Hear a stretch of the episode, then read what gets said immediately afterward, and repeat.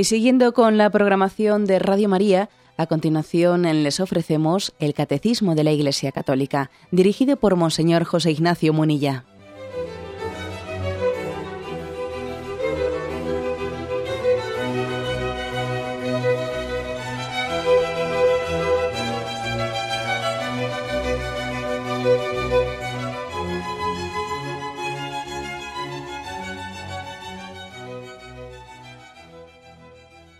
Cordial saludo a todos los oyentes de Radio María. Un día más, con la gracia del Señor, proseguimos el comentario del Catecismo de nuestra Madre la Iglesia. Y dentro de la explicación del cuarto mandamiento en la que nos encontramos, honra a tu padre y a tu madre, hoy hacemos, como se dice popularmente, un pequeño cambio de tercio y entramos en un apartado que dice las autoridades en la sociedad civil porque como vais a ver, pues el cuarto mandamiento no solamente regula la relación de padres e hijos en el interior de la familia, sino que es un mandamiento que también por extensión pues habla, regula, hace referencia a todo el sentido de autoridad y de obediencia dentro de la sociedad. ¿eh? El apartado es a partir del punto 2234 y el título es Las autoridades en la sociedad civil dice este punto, que primero es un punto introductorio. El cuarto mandamiento de Dios nos ordena también honrar a todos los que, para nuestro bien, han recibido de Dios una autoridad en la sociedad. Este mandamiento determina tanto los deberes de quienes ejercen la autoridad como los de quienes están sometidos a ella.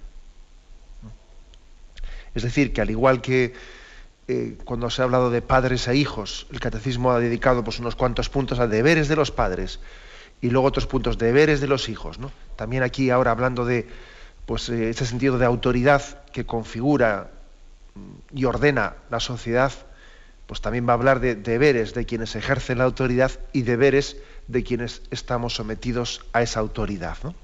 Así lo, lo irá distinguiendo. Pero primeramente, en este punto, 2234, como digo, pues es una introducción. Una introducción que sencillamente afirma el principio, ¿eh? el principio de que el cuarto mandamiento, mm, la Iglesia Católica no lo ha...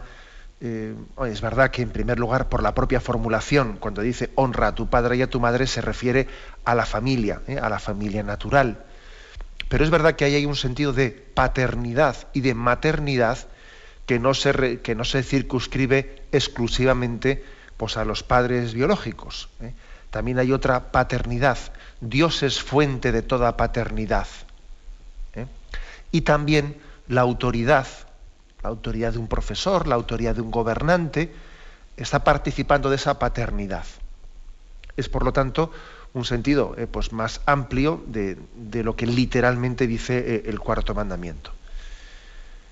Aquí habría que comenzar rescatando, si se me permite el término, rescatando el término del principio de autoridad.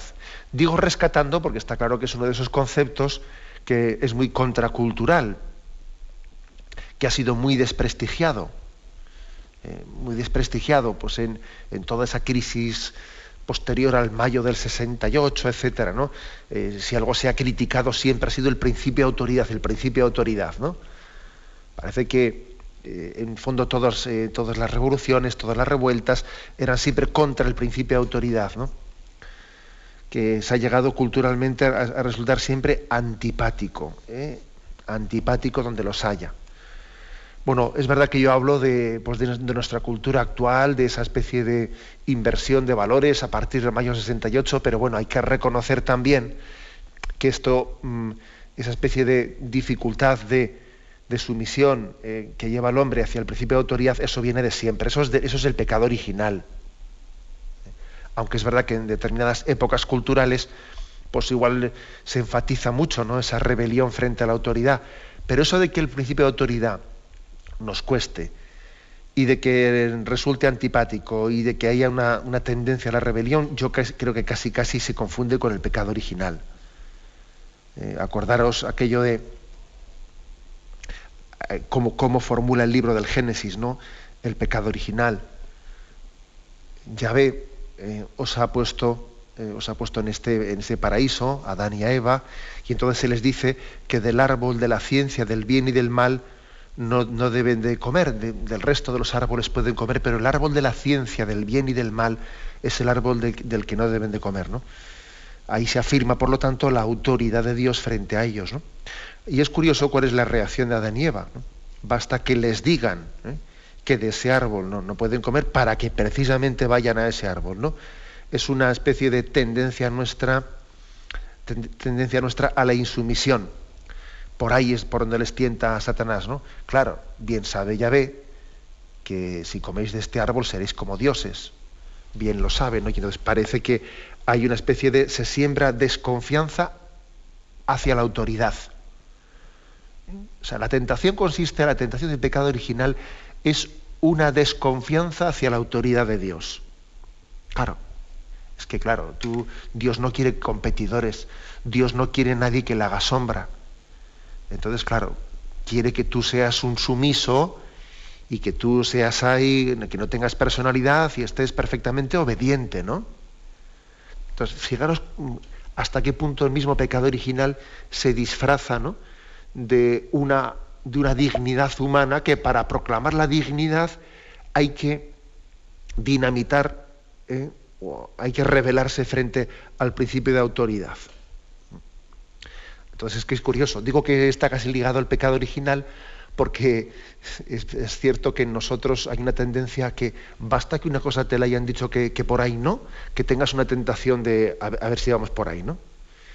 Me acuerdo, me acuerdo, pues, eh, siendo yo jovencito, había, bueno, también ahora hay otras versiones, me imagino, ¿no? Pero entonces había un programa que era de que solían filmar ahí en las calles eh, pues, con la cámara oculta algunos episodios graciosos. Y entonces en, una, en un sitio en el que estaba en, en obras, pues el típico tablado que suelen poner unas tablas para vallar las obras, habían puesto un pequeño agujerito de esos que justamente se puede mirar con el ojo y un letrero que decía, prohibido mirar por este agujerito, ¿eh? con una flecha, ¿no? Y os podéis imaginar, pasas por un, por un vallado de esos de obras, de madera, y ves un letrero que dice, prohibido mirar por este agujerito. Y, os podéis imaginar lo que ocurría, que todo el mundo allí, pues a poner el ojo en el, en el agujero del cual supuestamente estaba prohibido mirar, ¿no? Bueno, es una broma, ¿no? Es una broma, pero que quien la hizo, y de allá que todo el mundo picaba, quien la hizo era consciente, bueno, pues de, esa tendencia que hay en nosotros, ¿no? Esa tendencia a que en principio, eh, bueno, pues hay una cierta tendencia a, la, rebelión en nosotros. Incluso mm, hasta qué punto se, plantea una dialéctica absurda, absurda entre autoridad y libertad, ¿no? Entonces, parece que la autoridad es frustrante de la propia libertad, ¿no? La, autoridad nos, estaría como limitando y castrando, ¿eh? y entonces el hombre no podría ser libre bajo el principio de autoridad. Bueno, este es un poco el planteamiento cultural. De él se han derivado, pues, en, el momento, yo creo que en nuestra cultura, especialmente ha habido una crisis de la figura del padre. ¿Mm? La, figura del padre que ha estado pues, pues, más ligada ¿no? al sentido de autoridad, es la que ha tenido una crisis más profunda. Y entonces eh, también eso mm, explica eh, muchas fracturas ¿no? y, muchos complejos interiores que se, que hemos arrastrado, ¿no? en, gran parte. Y también, eh, quizás en este momento, bueno, pues las familias se han apoyado demasiado exclusivamente en la figura de la madre. Claro, parece que la, madre es lo único que se salva en esa crisis, ¿no? Porque la madre pues, tiene ese referente de, amor práctico, de amor, sí, amor cariñoso, amor que de alguna manera nos saca las castañas del fuego y es capaz de sacar adelante una familia pues, por esa especie de amor generoso pero claro, mm, pero que, necesita, ¿no? Necesita una complementación y un equilibrio entre la imagen del amor paterno y el amor, paterno, ¿no? Entre los dos. Digamos que la crisis de la familia que estamos viviendo en gran parte ha nacido de la crisis de autoridad de la figura paterna. Y a mí me parece que estamos en un momento histórico muy interesante para, para discernir y para hacer un juicio crítico de cuáles son las consecuencias que se han derivado de esa falta de autoridad o de esa crisis del principio de autoridad. Yo creo que estamos en un momento bueno para, evaluarlo, porque hemos visto que, las crisis familiares principales, o sea, los, los daños mayores que se han generado en los niños, se han generado en los niños de familias de tipo desestructuradas, una familia desestructurada en la que no hay principio de autoridad, en la que se ha, en la que se ha caído en un permisivismo completo y total y en la que el niño no tiene un referente al cual seguir y entonces el referente se lo busca él como puede, ¿no? Y se lo busca en la calle o se lo busca en una pantalla de un ordenador. Es decir, ¿no? la falta del principio de autoridad ha generado un tipo de familia desestructurada que ha hecho mucho más daño, pero vamos, esto es sociológicamente constatable, ¿no? Mucho más daño ha hecho, ¿no? La imagen, el modelo de familia desestructurada en el que no hay principio de autoridad, pues mucho más daño que, los que podrían haberse generado en ese otro tipo de familias, pues incluso con una tendencia a una autoridad excesiva, con perfiles de una familia demasiado rígida o demasiado represiva, en la que pudiese haber algún abuso de autoridad, que tampoco es bueno, evidentemente, porque también la autoridad tiene que ser ejercida eh, con prudencia, ¿no? Pero ojo, eh, yo creo que sí podemos decir, objetivamente hablando y con datos en la mano, que mucho más daño ha hecho la falta del principio de autoridad que el exceso del principio de autoridad siendo así que no hay que reivindicar ningún exceso. ¿eh? O sea, no se trata de, aplicar aquí la ley del péndulo de un extremo al otro, pero ha hecho más daño. Eh, hay muchos más niños heridos en el contexto de las familias desestructuradas, permisivas, en donde, en donde ellos no, no, han tenido un modelo al que adherirse, del que sentirse orgullosos, ¿no? al que, con el que entrar en, en un diálogo desde un principio de autoridad ha hecho mucho más daño. Bueno, pues, eh, por lo tanto, digo que lo primero es rescatar el principio de autoridad. Rescatarlo no solo para la familia, sino también para la sociedad, es decir, rescatar el principio en sí mismo, porque aquí ahora cuando estamos hablando de que ampliamos, ampliamos eh, nuestro deber mm, de, obediencia ¿no? o de honrar al principio de autoridad y lo, ampliamos de la familia a la sociedad, claro, eh, pero ojo, es que posiblemente, eh, posiblemente, si ni siquiera reconocemos en sí el principio de autoridad, pues difícilmente lo vamos a extender en la sociedad. Lo primero es reconocer que existe el principio de autoridad. ¿Mm? En segundo lugar, también es importante destacar que el principio de autoridad no se limita exclusivamente a la familia. Porque puede haber algunos que sí reconozcan el principio de autoridad dentro de la familia, pero no fuera.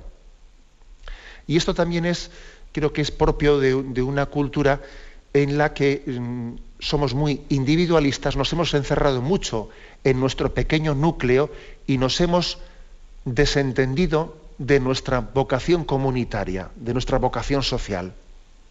¿Eh? Esto también, ocurre, ¿no? Me imagino que hay muchas personas que aceptarán mucho más fácil el principio de autoridad. Dentro de la familia sí, pero fuera, fuera a mí que nadie me diga nada, ¿no?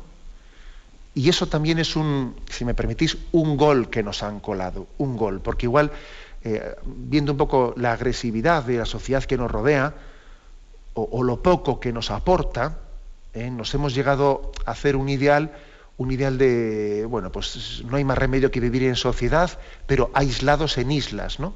Y esto ocurre hoy en día, que, en un edificio viven personas que ni se conocen, ni tienen relación entre ellas, ¿no? Lo justo, justo, vamos, ¿no? Lo mínimo. Y entonces, ¿qué ocurre? Pues que uno desconfía del principio de autoridad cuando ya eh, se extiende a la vida social. Ahí ya yo no reconozco el principio de autoridad. Dentro de mi casa sí, que mi padre y mi madre, pues yo eso no lo pongo en duda. Y esto, esto es otro error. Es otro error, ¿no? Digamos, fruto de, bueno, pues sencillamente de, la desconfianza que se ha generado en nosotros por una, vida social, pues eh, que en el fondo eh, ha hecho mucho daño también al hombre, construida incluso de espaldas, ¿no? De espaldas a, la ley de Dios, etcétera, nos ha llegado a desconfiar de, de, la vida política, por ejemplo. ¿no? Hay muchos cristianos que la palabra política ya le tienen alergia es que les salen sarpullidos, vamos. Entonces hablar de sentido de principio de obediencia hacia las autoridades es que, es que ya solamente el término ya mm, les genera un rechazo. Ojo también con esto, ¿eh? porque, mm, porque nos, estamos, de alguna manera también, eso supone confundir el pecado de los hombres, ¿eh? o sea, como si el pecado de los hombres negase el principio. Dios nos ha creado como seres sociales y Dios también es el, fundamento, ¿no? Es, eh, la soberanía divina es también el fundamento de la autoridad social. Eh, por lo tanto, que los pecados personales de los padres en el seno de la familia o los pecados personales de los políticos en la sociedad, que no nos hagan perder el horizonte de que todos tenemos una vocación a la vida social. Por eso insisto, eh, habrá personas que admitan más fácil el principio de autoridad en la familia que en la sociedad. No, en los dos lugares. ¿eh? Por eso este punto 2234 que es introductorio. Lo reflexionamos y continuamos enseguida.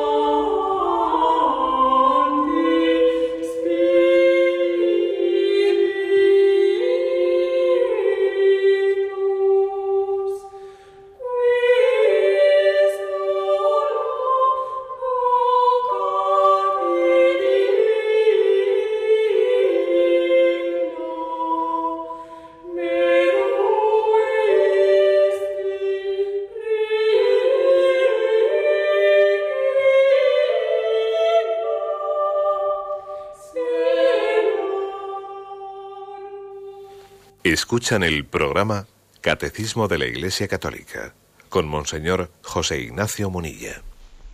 Estamos hoy hablando sobre las autoridades en la sociedad civil. Y después de haber afirmado que el cuarto mandamiento no solo regula la autoridad dentro de la familia, sino también en la sociedad, ahora en el punto 2235 comienza ya a hablar de los deberes de las autoridades, de los que ejercen autoridad. Luego más tarde hablará de los deberes de los ciudadanos. Y dice este punto 2235. Los que ejercen una autoridad deben ejercerla como un servicio. El que quiera llegar a ser grande entre vosotros será vuestro esclavo. El origen de una autoridad, perdón, el ejercicio de una autoridad está moralmente regulado por su origen divino, su naturaleza racional y su objeto específico nadie puede ordenar o establecer lo que es contrario a la dignidad de las personas y a la ley natural. Bueno, en primer lugar, ¿eh? la afirmación que se hace de que la autoridad se debe de ejercer, es entendida como un servicio, ¿eh? como un servicio. Sabéis que la etimología misma de la palabra jerarquía quiere decir servicio. Es, es, la etimología de esta palabra griega. ¿eh? Eh, por lo tanto, el, sentido evangélico eh, del término, eh, de la autoridad tal y como Jesús lo, entendió, ayuda mucho. Aquí pone el texto de Mateo 20, 26. El contexto es el siguiente, ¿no?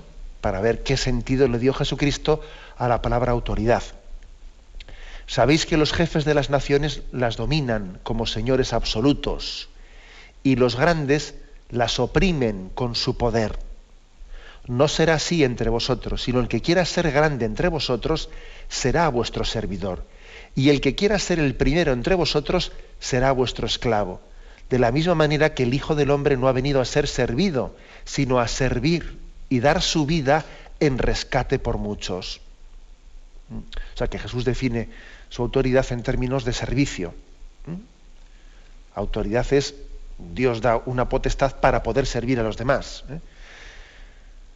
Podemos ver también cómo Jesús compara eh, el ejercicio de la autoridad con el del buen pastor. ¿Mm? Tengamos en cuenta que para el hombre oriental, la imagen del pastor era el símbolo de la autoridad política. Tal es así que el cetro, ese cetro que incluso suelen usar los, reyes, ¿no? y ya en, nuestros países occidentales, ese cetro no es sino una estilización del callado del pastor. Ese cetro que, se hace así en los actos solemnes de entrega de autoridad, si le entrega un cetro, ese cetro mm, está tomado, tiene el simbolismo del callado del pastor que se ha estilizado, se ha simplificado y se le entrega al cetro. ¿eh? O sea que ese cetro nace en Oriente y es símbolo del rey, que es pastor del pueblo. Y el pastor sirve al pueblo y el pastor da la vida por las ovejas, ¿no? Cuando Jesús dice yo soy el buen pastor, lo que quiere decir yo soy la buena autoridad. Yo soy la buena autoridad, en contraposición con los malos pastores de los que hablaron los profetas que ejercen mal la autoridad. ¿eh? y en el Antiguo Testamento aparecen duramente condenados los malos pastores, eh, los, reyes de Israel o los sacerdotes que ejercían mal, ¿no? que en lugar de servir al rebaño se apacentaron a sí mismos y se engordaron a costa de las ovejas. ¿no? Bueno, los, judíos entendieron muy bien lo que Jesús quería decirles, ¿no? que la autoridad había que ejercerla no para aprovecharse de otros o para explotarles, ¿no? sino que Jesús dijo, yo he venido para que tengan vida y la tengan en abundancia. Es el pastor que alimenta a las ovejas. ¿no?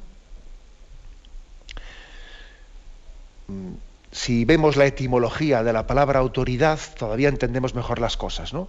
Eh, vemos que la palabra autoridad viene de la palabra latina autor, autor que, mm, viene del verbo auyere, que significa aumentar, hacer crecer esto es importante. El, que tiene autoridad es el que es fuente de origen, el que hace crecer. ¿eh? El padre, en sentido propio, es aquel que da la existencia a otro y se preocupa de su crecimiento. El significado, por tanto, de la palabra autoridad no sencillamente no es te mando, ¿eh? sino que es te engendro, te hago crecer. Claro, paso hay que mandar, pero significa un mandar en sentido de hacer crecer. ¿eh? O sea, luego autoridad en, el sentido etimológico de la palabra es ser fuente de vida. Fuente de vida es servir a esa vida. Por eso es, eh, por eso la paternidad, eh, la paternidad es la imagen de toda autoridad. La autoridad es paternidad.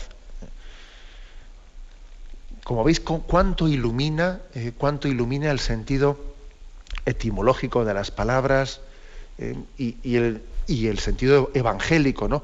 en el que Jesús explicó el sentido de, autoridad. Es importante corregir, ¿no? Corregir eh, pues, imágenes confusas. ¿no? Yo creo que ayuda mucho unir la imagen de autoridad a la de paternidad. Eso ilumina mucho y disipa, y disipa muchas deformaciones, porque el Padre ejerce la autoridad dando vida y haciendo crecer. Pues es un buen pastor. Y la imagen del buen pastor también ayuda mucho, como, eh, como os digo. Esto creo que puede ser algo importante, ¿no? que, nos puede ayudar. Bien, pero demos un paso más. ¿eh? Un paso más sobre el principio de autoridad, porque a pesar de que está aquí como definida, ¿eh? definida desde el punto de vista posevangélico y también etimológico, también aquí se nos pone un punto paralelo que es el 1899 que nos va a ayudar a reflexionar más. Dice, vamos a ver, la autoridad exigida por el orden moral emana de Dios. Sométanse todos a las autoridades constituidas, pues no hay autoridad que no provenga de Dios. Y las que existen por Dios han sido constituidas. De modo que quien se opone a la autoridad se revela contra el orden divino y los rebeldes se atraerán sobre sí mismo la condenación. Aquí vienen varios textos evangélicos donde se afirma eso, ¿no? Romanos y Primera de Pedro. Toda autoridad exigida por el orden moral emana de Dios. Por lo tanto, sometámonos a, la autoridad. Una afirmación ¿no? muy importante. La autoridad proviene de Dios. ¿Esto cómo lo entendemos? Vamos a ver, si no, decíamos que la soberanía, la soberanía está en el pueblo, no, dice eso las, constituciones, bueno, la Constitución española. Bueno, vamos a ver, eso, como os podéis imaginar, no, mm, tenemos que hacer, mm, tenemos que entender cada cosa en su contexto. El principio teológico es claro, ¿no? La autoridad, la soberanía, la tiene Dios. Ahora es verdad que Dios mm, delega ¿eh? su, su autoridad, Dios la delega Dios nos hace también participar de su soberanía, de su señorío. Entonces, que los católicos creamos que la soberanía está en Dios y que toda autoridad viene de Dios. Y que luego también tengamos una constitución que dice que la soberanía eh, del ejercicio político está en el, reside en el pueblo, pues no es incompatible, porque nosotros creemos que esa soberanía que reside en el pueblo está delegada y es participada de la de Dios. ¿De acuerdo? O sea, por lo tanto, no es contradictorio el que alguien crea en la democracia como un sistema, eh, un sistema de gobierno y que al mismo tiempo crea profundamente en los principios cristianos de que toda autoridad proviene de Dios y que solamente Dios es el soberano, soberano último, no es contradictorio. ¿Mm? Porque sabemos que, de afirmar que la soberanía reside en el pueblo no es como fuente, ¿eh? sino que la fuente el pueblo, el pueblo, como todo, es una creación de Dios. Bien, esto es importante, ¿eh? Subrayarlo, porque a veces nos podemos armar, eh, nos podemos armar ciertos líos. Por lo tanto, es, cierto que la, autoridad de la sociedad, eh, de los políticos, de los enseñantes, en última instancia proviene de Dios. Sí, en última instancia proviene de Dios.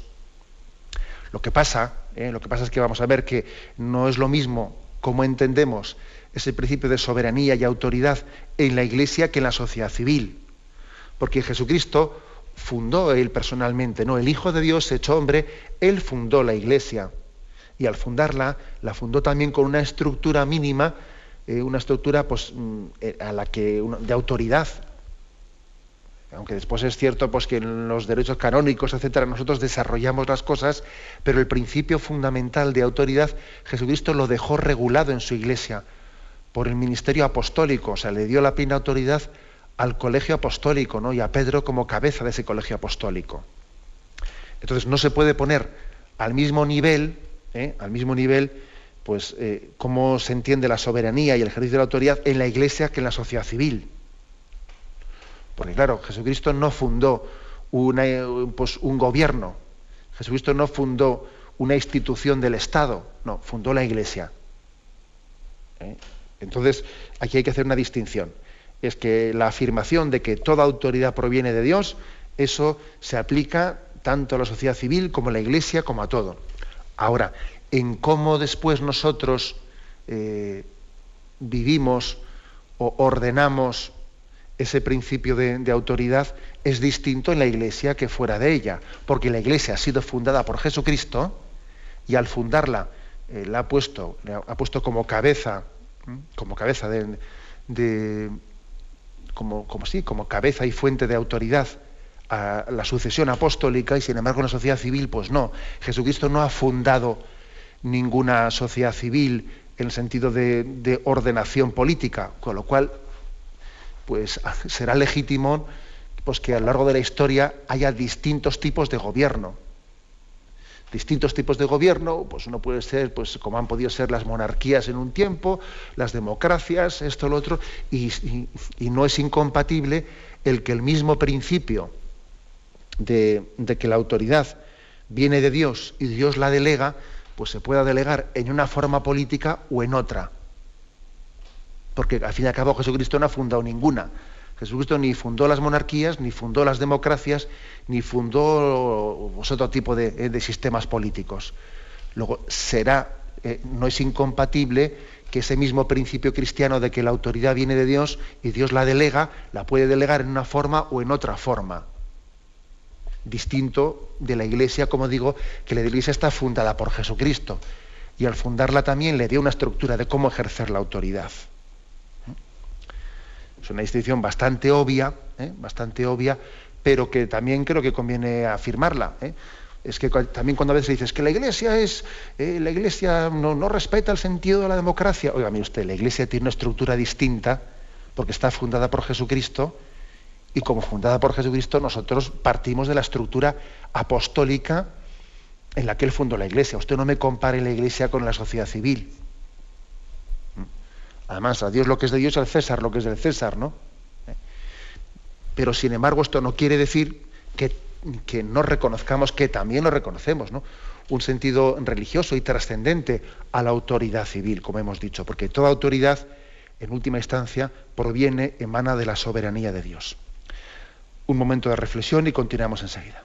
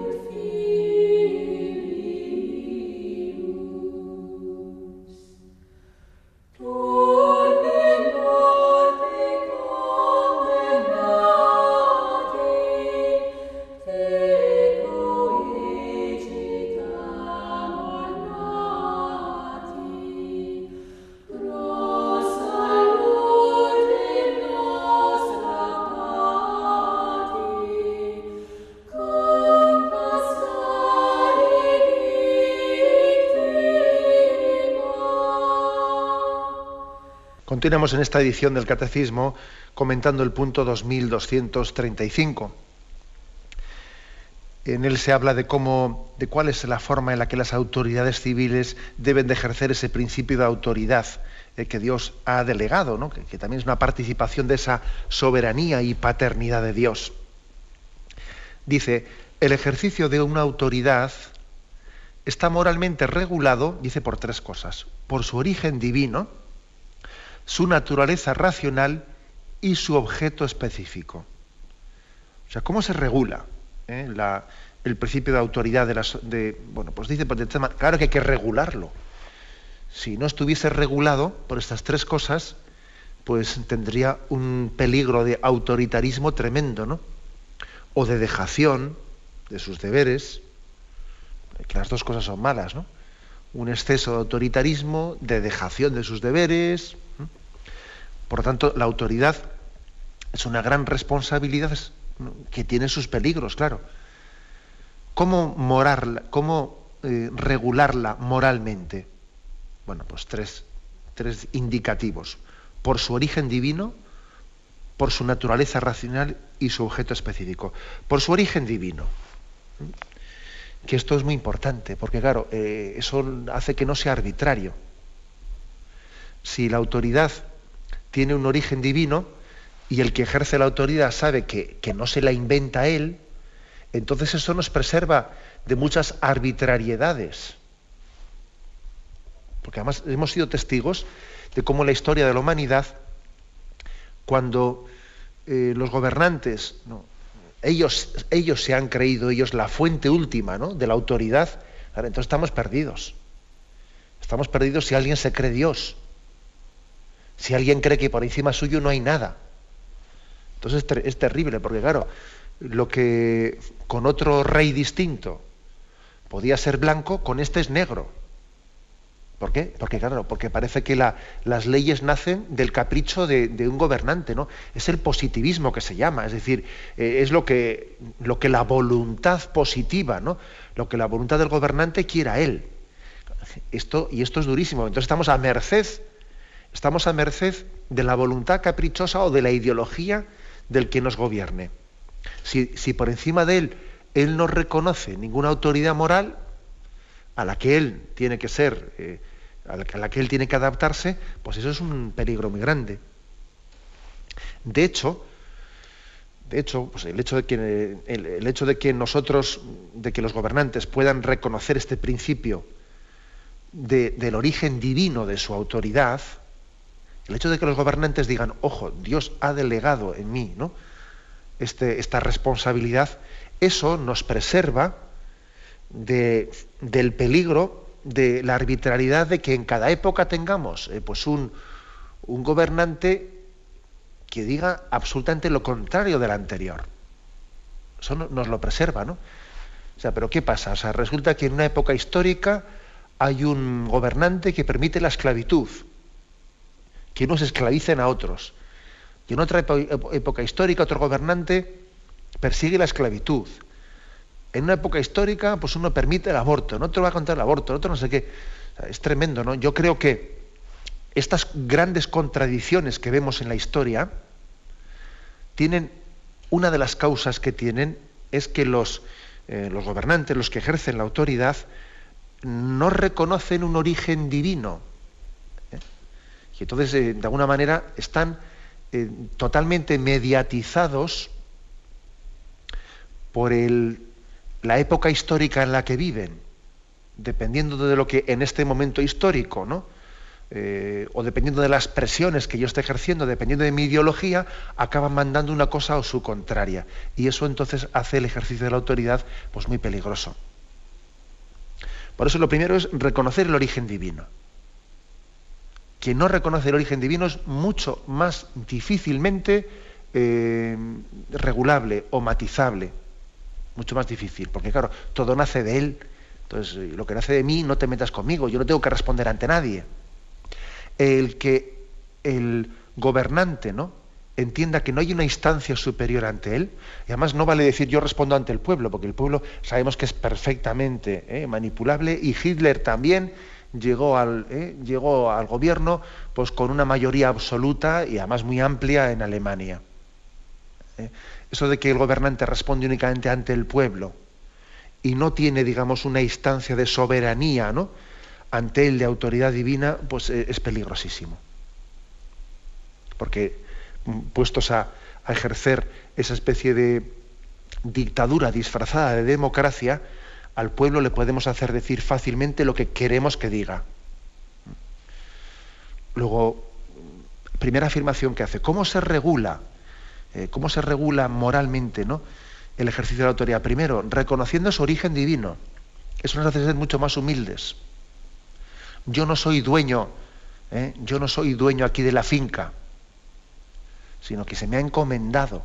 Eso en el Evangelio continuamente aparece. Se te ha encomendado la viña y se te pedirá cuentas por ella. En segundo lugar, ¿no? dice, por su naturaleza racional. O sea, la autoridad tiene, tiene que, que reconocer la naturaleza racional, es decir, que existe una capacidad de ser conforme que las leyes que hacen los gobernantes las leyes tienen que estar reguladas por una, o sea, tienen que ser acordes con la ley natural. La naturaleza racional eh, supone que todo, mm, toda ley humana, toda ley humana tiene que ser conforme a verdad. No es posible que una ley sea totalmente contradictoria con la otra, o con la que hubo antes o con la que habrá después, ¿no? porque la, ley natural no cambia. La ley natural es la misma antes, hoy y después. Luego las leyes humanas, las leyes positivas, tienen que tener esa capacidad de adecuarse a la ley natural. Este es un principio que sabéis que su santidad Benedito XVI lo está subrayando mucho ¿no? en, este, en este diálogo de fe cultura, que fue quizás el sustrato principal de aquel discurso que pronunció en, Ratisbona, en Alemania. ¿no? El hecho de que eh, tiene que las formulaciones tienen que ser razonables, razonables, y también las que las religiones hacen. ¿eh? Una, formulación religiosa tiene que ser razonable, y una formulación al mismo tiempo pues, de la ley civil tiene que ser respetuosa con la trascendencia. Las dos cosas. ¿eh? Eh, la formulación la formulación, la creencia religiosa tiene que ser razonable, no irracional, ¿eh? y al mismo tiempo también las leyes civiles, los ideales morales civiles, tienen que ser respetuosos con el sentido de la trascendencia. Por eso naturaleza racional.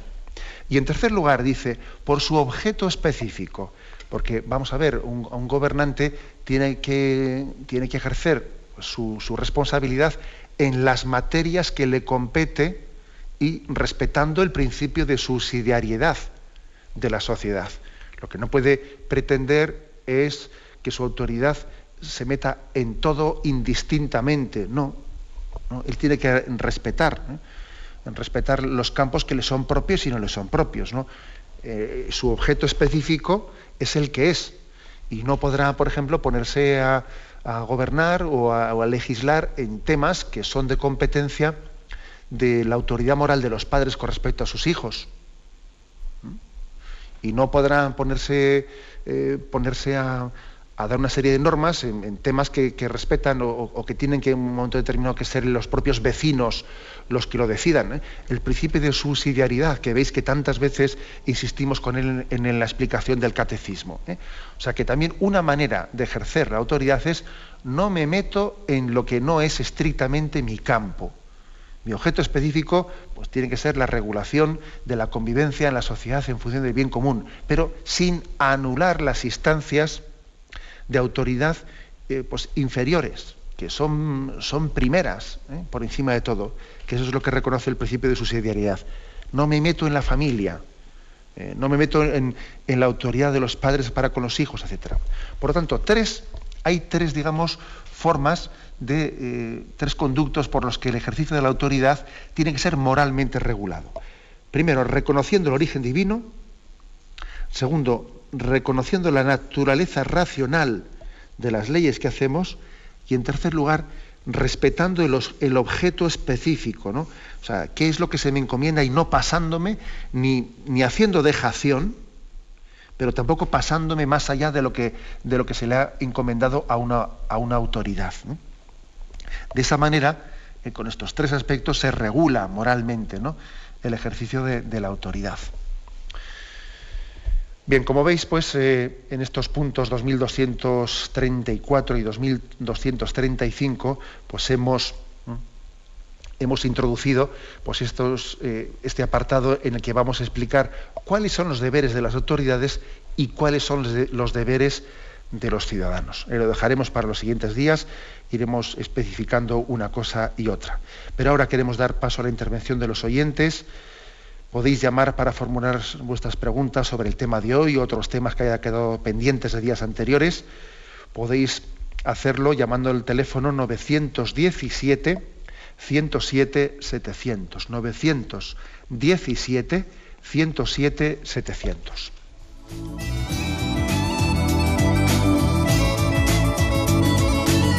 ¿Le gustaría tener sus programas favoritos de Radio María en CD o DVD? Ahora es posible.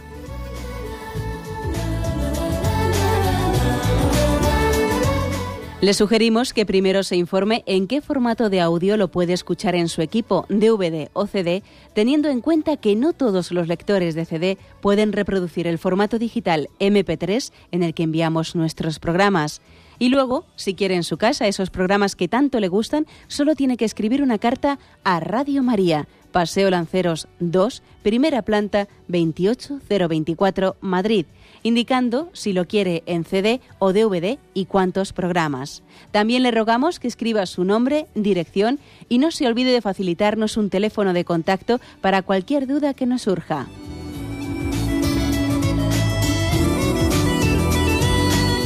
Radio María, más cerca de usted.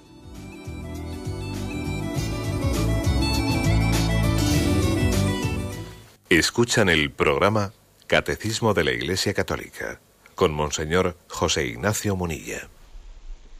Sí, buenos días, ¿con quién hablamos? Sí, buenos días, señor Monseñor. Eh, soy Juan de Zaragoza. Adelante, Juan, escuchamos. Eh, bueno, yo eh, tengo un poco conflicto por lo que está usted comentando, porque veo que sí, estoy de acuerdo que desde el punto de vista teórico es lo que se debe, lo que deberían los gobernantes, digamos, desarrollar en sus mandamientos, ¿no? Y, en sus mandatos, vamos. Eh, pero veo que se queda un poco en plan teórico, ¿no? Porque el, ciudadano y sobre todo el cristiano lo tiene muy difícil hoy en día, en tanto en cuanto somos esclavos de, muchísimas normas aunque estén amparadas constitucionalmente, pueden ser también antimorales, ¿no? O antirreligiosas. Eh, me refiero sobre todo, pues, eh, cuando, bueno, porque cuando Jesús habla en el Nuevo Testamento sobre eh, dar al César lo que es del César y a Dios lo que es de Dios, no tengo muy claro si se refieren sobre todo por la pregunta de los judíos sobre el impuesto, de pagar, contribuir con Hacienda y estas cosas, o también hay que digamos, eh, callar y, cumplir todas las normas que el Estado nos impone, eh, unas veces buenas, otras veces no tan buenas, desde el punto de vista siempre moral. Y entonces, ¿cuál es la actuación que tenemos ahí los cristianos eh, en, ese, en ese panorama, ¿no? en, ese, punto de vista? Pues nada más, era eso, como sé yo. Ah, muchas, gracias. Pues mire, pues yo le diría, le diría lo siguiente. Yo creo que el, el cristiano, el cristiano coherente ¿no? y comprometido, por una parte, de cara a un gobernante, va a ser el ciudadano más leal, va a ser el más leal, eh, por, sus principios cristianos, el que, mm, el, que entienda que, tiene que haber un respeto a la autoridad, el que incluso colabore con la autoridad, el que tenga esta paciencia con ella en momentos malos, va a ser el más leal. Pero al mismo tiempo también va a ser el más crítico. Yo creo que las dos cosas son verdad. También va a ser el más crítico, porque él sabe que, como dice el último punto, eh, la última frase del punto de hoy, nadie puede ordenar o establecer lo que es contrario a la dignidad de las personas y a la ley natural.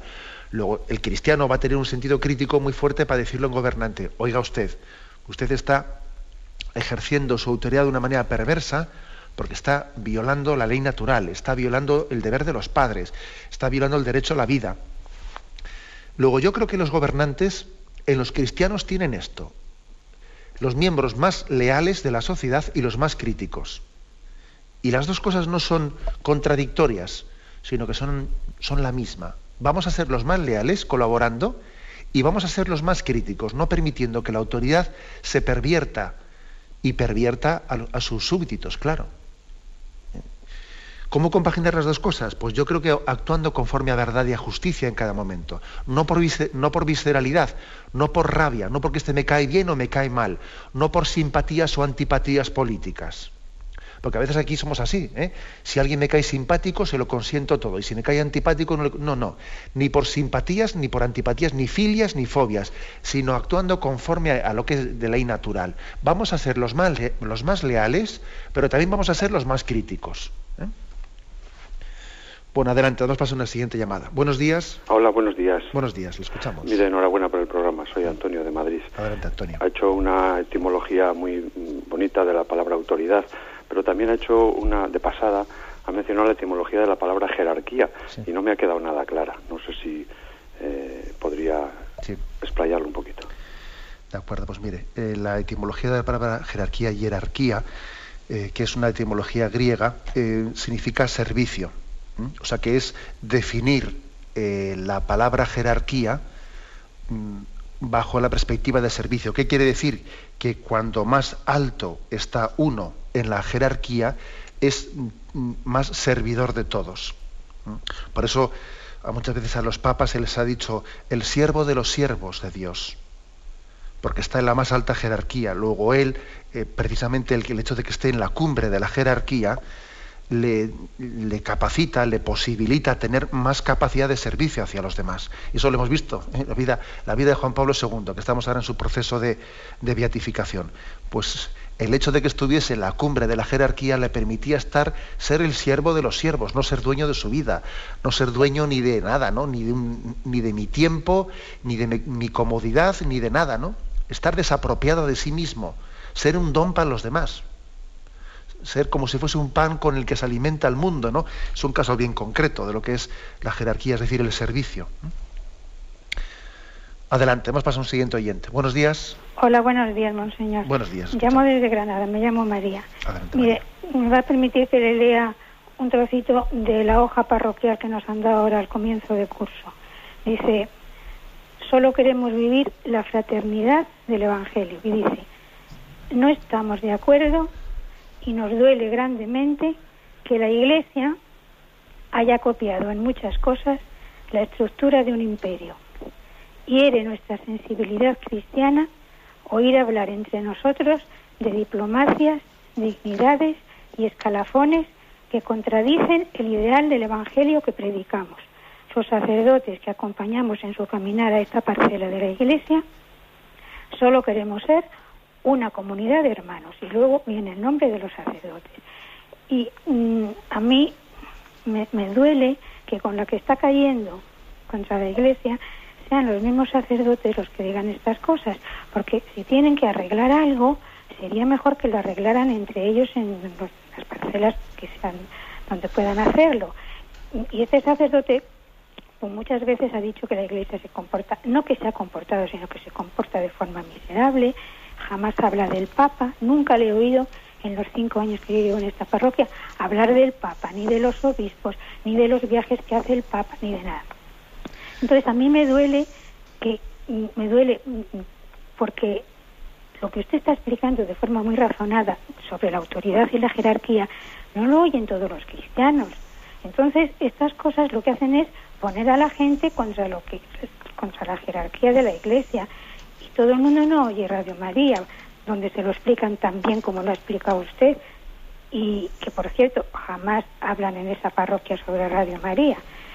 Perdone, si quiere usted hacer algún comentario. de acuerdo, bien, yo creo que nosotros, y también le agradezco que no haya mentado usted ni el nombre de la parroquia ni nada, que creo que en este tipo de cosas agradecería a los oyentes pues que no menten el nombre de personas concretas porque no vamos a nosotros a hablar contra nadie. Mire, consejo concreto, pues que esa publicación se la mande usted al obispo del lugar, se la mande el obispo y le diga, mire, señor obispo, con preocupación le mando esto y lo pongo en sus manos. Eso creo que es una manera de proceder madura por parte nuestra, porque los obispos tenemos una responsabilidad que tenemos que ejercerla. ¿Qué es lo que opino yo de eso que está escrito ahí? De que, pues que es una actitud acomplejada, por desgracia, ¿no? Pues por desgracia quien ha escrito eso le han inoculado esa especie de virus de acomplejado Oiga, mire usted, la estructura de la Iglesia, ¿qué diplomacias ni dignidades? Pues, pues, pongamos el ejemplo que estoy yo ahora mismo, ¿no? Anda que la dignidad que tuvo Juan Pablo II, que tiene el Papa actual, cómo la dan y la desgastan totalmente por el reino de Dios. Ya quisiéramos todos los obispos y todos los sacerdotes y todos los fieles ejercer de esa manera eh, la responsabilidad, la autoridad que Dios ha puesto en nuestras manos. Otro gallo cantaría Vamos, seríamos una iglesia vamos, con una capacidad de evangelización impresionante. Otro gallo cantaría, qué diplomacia. Vamos a ver, por otra parte, ¿por qué tenemos que desprestigiar la palabra diplomacia? El hecho de que exista un cuerpo diplomático, los nuncios, pero cuánto bien ha hecho la iglesia con su capacidad diplomática, que muchas veces se recurre a ella para mediar en los conflictos, eh, los conflictos armados, etcétera, ¿no? Yo creo que eso es una especie de eh, visión acomplejada en la que se pretende juzgar la estructura de la Iglesia desde nuestros esquemas políticos del momento. Oiga, la Iglesia tiene una estructura distinta de la sociedad civil porque está fundada por Jesucristo. Y no se puede ¿no? comparar la estructura de la Iglesia con la sociedad civil, nunca, nunca, se, ha, nunca se ha comparado ni se comparará. ¿eh? Bueno, pero bien, yo pero con paciencia. Rezamos, entiende, porque yo creo que también hay ciertos virus que son como, ¿eh? pues que, se tienen que ir pasando con la edad. Pero también creo que es bueno que usted eso lo ponga en manos de, eh, del señor obispo del lugar. Adelante, vamos a pasar a un siguiente oyente. Buenos días. Hola, buenos días, monseñor. buenos días, escuchamos. Mm, mire, esto que le voy a consultar encajaba mejor ayer, pero no pude entrar. Bueno, pues adelante. Mire, soy María de Orense y le llamo con mucha pena por mis hijos porque no van a la iglesia.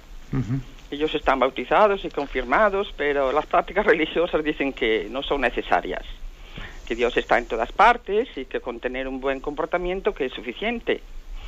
Ellos sí son buenas personas, sí, pero hacen el bien, son caritativos y cumplidores de sus deberes profesionales y sociales, pero como yo le digo, todo eso de cara a Dios no vale nada. Si no vais a la iglesia a recibir los sacramentos, porque el Señor nos dice que en el Evangelio que el que no come mi cuerpo no tendrá parte conmigo. Yo me canso ya de decirle cosas, pero le aconsejo que recen, que lean el Evangelio, pero me dicen que, que no me preocupe que y los deje a su aire. Pero como ¿cómo los voy a dejar? Yo, yo rezo mucho para que el Señor y la Santísima Virgen le toque el corazón, pero es que hago mal en aconsejarle. O es que hay otro camino para ir al cielo. Hmm. O se puede salvar uno fuera de la iglesia. Mire, Señor, yo le, digo una palabrita. Por su salvación. Una palabrita, si le parece. ¿eh? Mire, eh, yo igual no les diría a los hijos esa frase que ha dicho usted, de que todas esas cosas buenas que hacen, que sean eh, generosos, cumplidores, fieles, etcétera, de que todo eso no vale nada, ¿eh? no vale nada si no, eh, si no al mismo tiempo se abre la confesión de Dios. Yo no, les diría esa, expresión de que todo eso no vale nada, porque yo creo que en la medida en que también tengan pues esas honestidades en su vida, se preparan también para acoger el don de Dios. O sea, sin duda alguna, esa, esas, esas vidas mm, con, con, muchos grados de honestidad, ¿no? que también serán pecadores, ¿eh?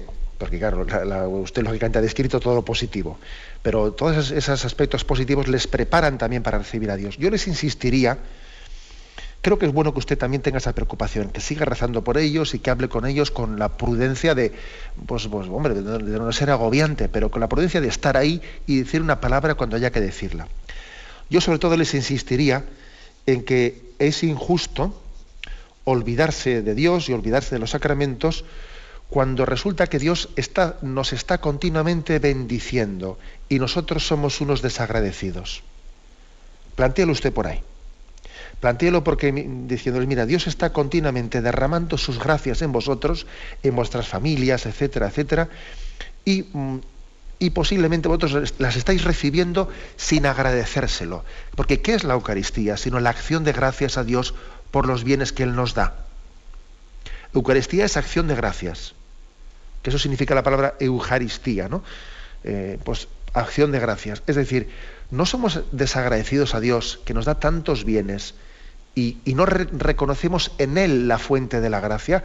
¿O es que pensáis que todas las cosas buenas que hacéis en vuestra vida las hacéis por vuestros méritos y no por la gracia de Dios? Luego seamos reconocidos, ¿no? Eh, de, los que, de los leprosos que Jesús limpió, solamente uno volvió a darle gracias.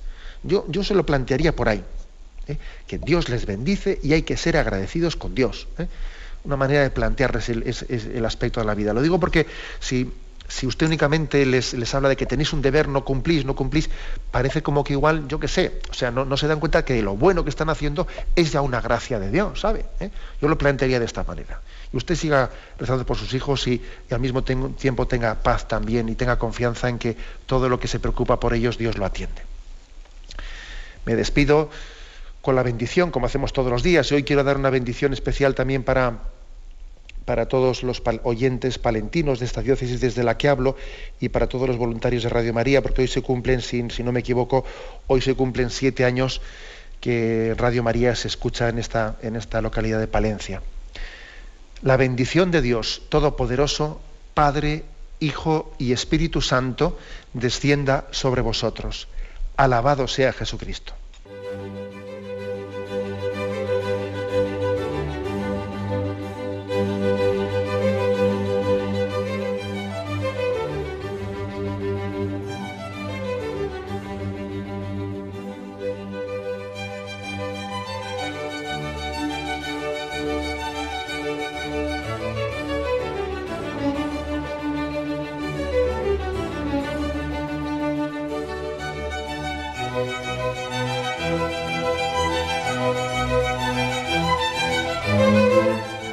Han podido escuchar en Radio María el Catecismo de la Iglesia Católica, dirigido por Monseñor José Ignacio Munilla.